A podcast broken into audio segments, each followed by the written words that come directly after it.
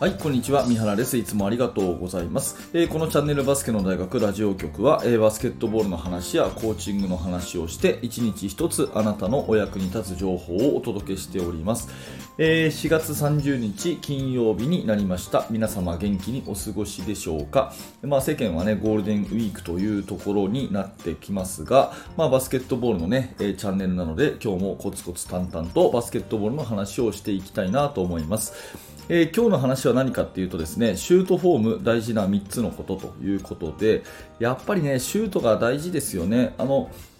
えーと背の小さいチームが背の高いチームに勝つ方法っていうのはいくつも考え方はあると思うんですけども絶対に絶対に言えることはですね最終的にシュートが入んなきゃいけないっていうことは、えー絶対言えることだと思います。あの試合をするとですねやっぱりいろんなプレーでですねあのシュートチャンスは作るんだけれどもシュートが決めきれないっていうような反省があったりすることって私自身もよくあるしまあ多分指導者の皆さんだったらねやっぱりシュートが入らないんだよなっていうような反省ってあるんじゃないかなと思うんですね、うん、私のまあ恩師のですね高校時代の恩師の金子先生という方も非常にシュートフォームに関してはですね丁寧に教えてくださる方で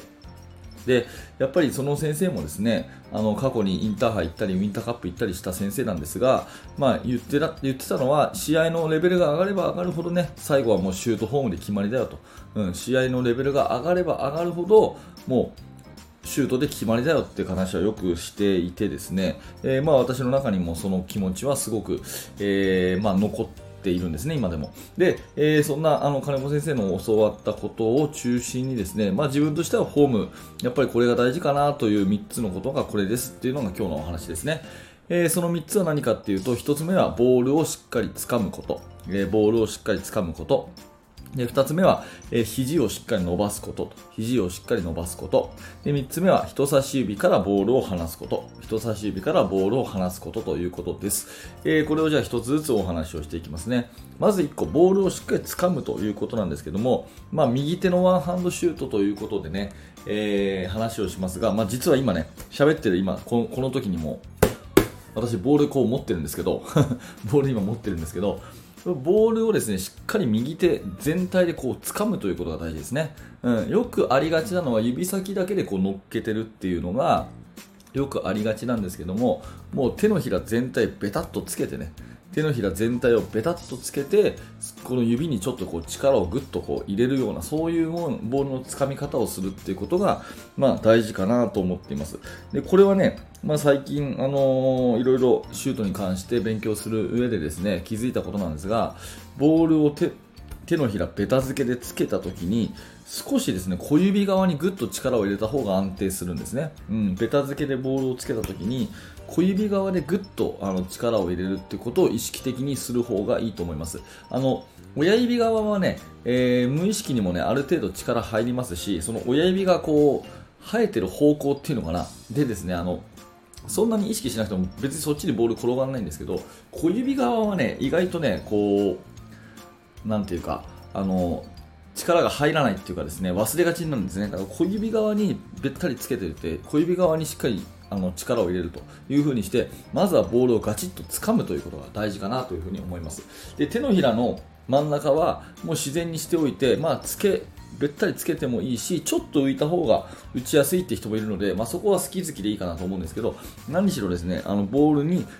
対しての手が触れてる面積が広い、ね、そういう風な形でベタっとつけてですねボールをちゃんと掴むと。特に小指側に力を入れるっていうのが、まあ、大事かなというふうに思います。これが1つ目ですね。で2つ目は肘をしっかり伸ばす。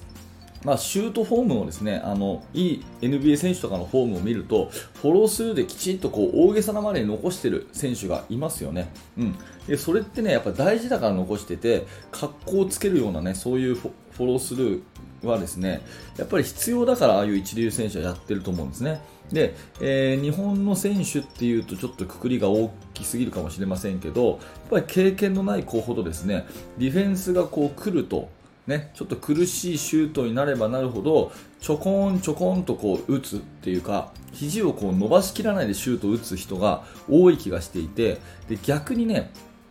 NCAA とか NBA 見ると苦しい時ほど肘をぐっと伸ばすっていう人が多いんですよね、うん、だからやっぱり肘をしっかり伸ばすっていうことがですね正確性を増すことになるのでとにかく肘はとに伸ばすとでリングに当たるまで、ね、23秒はこうもう肘を伸ばしてフォロースルーの形を残しておくっていうことがすごい大事かなと思います。もうボールをつかめと。で、肘を伸ばせ。このボールをつかめ、肘を伸ばせっていうことはですね、もう金子先生は本当によく言ってましたね。だからこれは本当に大事かなと思ってます。で、ゴール下のシュートとかね、ディフェンスがこういるときに肘をぐっと伸ばしてね、あのバックボードにぶつけてシュートをねじ込むように入れると、まあ、ファールももらえたりするんですけどそこを逃げちゃってねちょこんちょこんっていうシュートを打つと大体入んないしファールももらえないんでぱりどこで打とうと肘をしっかり伸ばすってことはとっても大事かなと思います。なのでフォロースルーの形は格好をつけるぐらいに固めましょうということですね。これが2つ目の肘を伸ばすということです。で3つ目はですね人差し指からボールを投げるということですね、えー、ボールの離れる順番をですね想像してほしいんですけど、まあ、ベタ付けで5本指乗ってますよね。したらですねまず最初に親指から離れて次に小指薬指中指人差し指の順なんですね。もう1回言いますね。親指が最初に離れて小指薬指中指人差し指の順という風になります。でなんで人差し指で最後投げるかっていうと人差し指が一番敏感な指だからですね、うん、あのシャーペンの先っぽとかでちょっとちょんちょんちょんちょんってこうつついてみるとですねあの人差し指が一番こう敏感なのが分かると思います。なので一番最後の人差し指のところで、うん、あのしっかりとこうタッチを持たせるっていうことは大事かなと思います。ただもうちょっと細かい話をすると大体中指の方がですねちょっと長かったりするので、うんまあ、中指と人差し指がほぼほぼ同時に離れるという感じにはなるんですが、まあ、意識としては最後人差し指からリリースっていう風にするとちょうどねあのボールがしっかりとこう回るような手の離れ方をするのでそういう感覚を持つことをお勧めします。でそのためにもですね話はちょっと戻るんですけどボールをしっかり掴んで小指側に少し力を入れとく。小子宮に力を入れとくとうんと自然とですねこの転がっていく感覚がですね正しい順番に転がっていって人差し指からボールがちゃんと離れるようになります。でこれね小指が浮いててね親指側に行くとですねなんかさあの